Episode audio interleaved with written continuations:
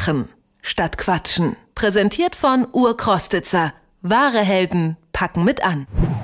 Wie sagt man jemandem etwas, von dem man weiß, dass es ihn erschüttern wird? Nach einem Verkehrsunfall, einem Selbstmord oder auch bei anderen Todesfällen gibt es diesen Moment, wo den Angehörigen eine Todesnachricht überbracht werden muss. Eine schwierige Aufgabe, die Zeit braucht. Und Zeit ist bei Polizei und Rettungskräften knapp. Häufig müssen sie schnell weiter und können den Angehörigen in diesen schwierigen Stunden keine Stütze sein. Deshalb gibt es sogenannte Kriseninterventionsteams, kurz KITs die genau in diesen Stunden für die Angehörigen da sind. Sie stehen für alle Fragen kurz nach dem Tod bereit. Über das ehrenamtliche Kriseninterventionsteam in Leipzig berichtet Anke Werner. Es klingelt. Die Polizei steht vor der Tür und berichtet vom Tod eines nahen Angehörigen.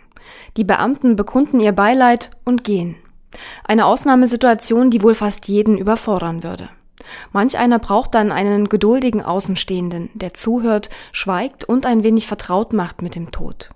Zeit, die die Mitarbeiter vom KIT haben. Wir sagen eben, wir nehmen uns die Zeit, die der Klient uns vorgibt, wie lange er uns braucht. Zum Teil stoppen die Klienten selber und sagen, jetzt können sie gehen, weil er der Klient auch das Gefühl hat, jetzt ist die Situation erstmal für ihn die Erstsituation bereinigt. Corinna Linde ist Fachärztin für Neurologie und Psychiatrie. Sie arbeitet seit 2003 bei dem Kriseninterventionsteam und leitet den Verein. Dort sind ehrenamtlich 30 Kittler unterwegs, vom Pfarrer bis hin zur Ärztin oder Krankenschwester. Und unsere Stärke ist, wir sind in 30 Minuten an jedem Ort von Leipzig. Das heißt, wir sind Tag und Nacht rund um die Uhr in Notfällen alarmierbar, was ja für die Professionellen kaum ein zu organisierendes, äh, eine organisierende Möglichkeit darstellt. Wir stellen erste Weichen, was in vielen Fällen durchaus ausreichend ist. Die Ehrenamtler kommen aber nicht nur aus sozialen, helfenden Berufen. Corinna Linde erzählt, dass eine Musikerin und eine Krankenkassenangestellte zur Verfügung stehen. Für zwei bis vier 24-Stunden-Dienste im Monat. Es sind vor allem Frauen, die sich der schweren Aufgabe stellen. Reines Helfen wollen im Sinne eines Helfersyndroms ist keine gute, keine gute Sache, weil da verbrennt man ganz schnell. Weil es ist ein harter Job, wo man auch ein bisschen sich distanzieren können muss wiederum. Und dafür haben wir ja auch Auffangmöglichkeiten mit Supervision und Gesprächen untereinander, dass wir also auch auf die Psychohygiene ein bisschen achten. Bei KIT kann eigentlich jeder mitmachen. Doch bevor Interessenten Verantwortung übernehmen, lernen sie in einer Wochenendausbildung das notwendige Know-how. So üben sie zum Beispiel in Rollenspielen, wie man auf einen Menschen in Trauer reagiert und hospitieren mit erfahrenen Kittlern. Bei Betroffenen gibt es manchmal auch Vorbehalte, sagt Corinna Linde. Wenn zum Beispiel äh, der, der Erstvermittler fragt, wollen Sie denn einen Psychologen haben und der Klient sagt, ich bin noch nicht durchgeknallt. Oder wollen Sie denn einen Seelsorger haben? Das ist ja ein Begriff, der irgendwie in der Vorstellung zum Teil falsch besetzt ist. Na, mit dem lieben Gott, lassen Sie mich doch bitte in Ruhe.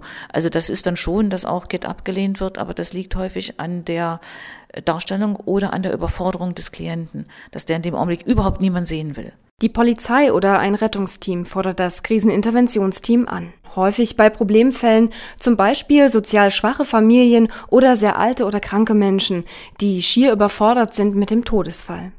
Dann kommt ein Kittler wie Daniela Löbner. Die Krankenschwester hatte in ihrer Ausbildung nicht ausreichend gelernt, wie man mit Patienten und traumatischen Situationen umgeht und findet in dem Ehrenamt eine gewisse Erfüllung.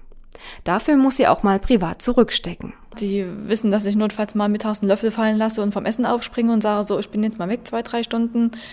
Klar macht man sich seine Gedanken, ist es das Richtige, dass man sagt, okay, man lässt das kleine Kind zu Hause und es muss jetzt mit dem Papa alleine weiterspielen. Aber eine gewisse Zeit kann ich das machen. Das, das ist okay für mich. Und wie gesagt, die Familie akzeptiert es und es hat bis jetzt noch keiner gesagt, ach, jetzt musst du schon wieder los. Wahrscheinlich auch, weil jeder erkennt, wie wichtig die Arbeit der Kittler ist. Im Notfall macht das Kriseninterventionsteam auch Auslandseinsätze, wie beim Tsunami 2004.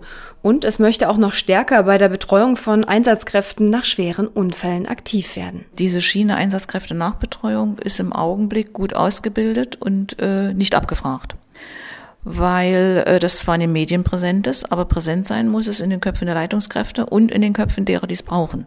Und da ist es noch unterrepräsentiert, ganz eindeutig. Wir, wir stehen, wie man so schön sagt, Gewehr bei Fuß, aber die Realisierung ist sehr gering. Noch während des Interviews klingelt das Telefon. Wen haben wir da? 341. Linde. Corinna Linde muss den nächsten Einsatz vorbereiten. Aha.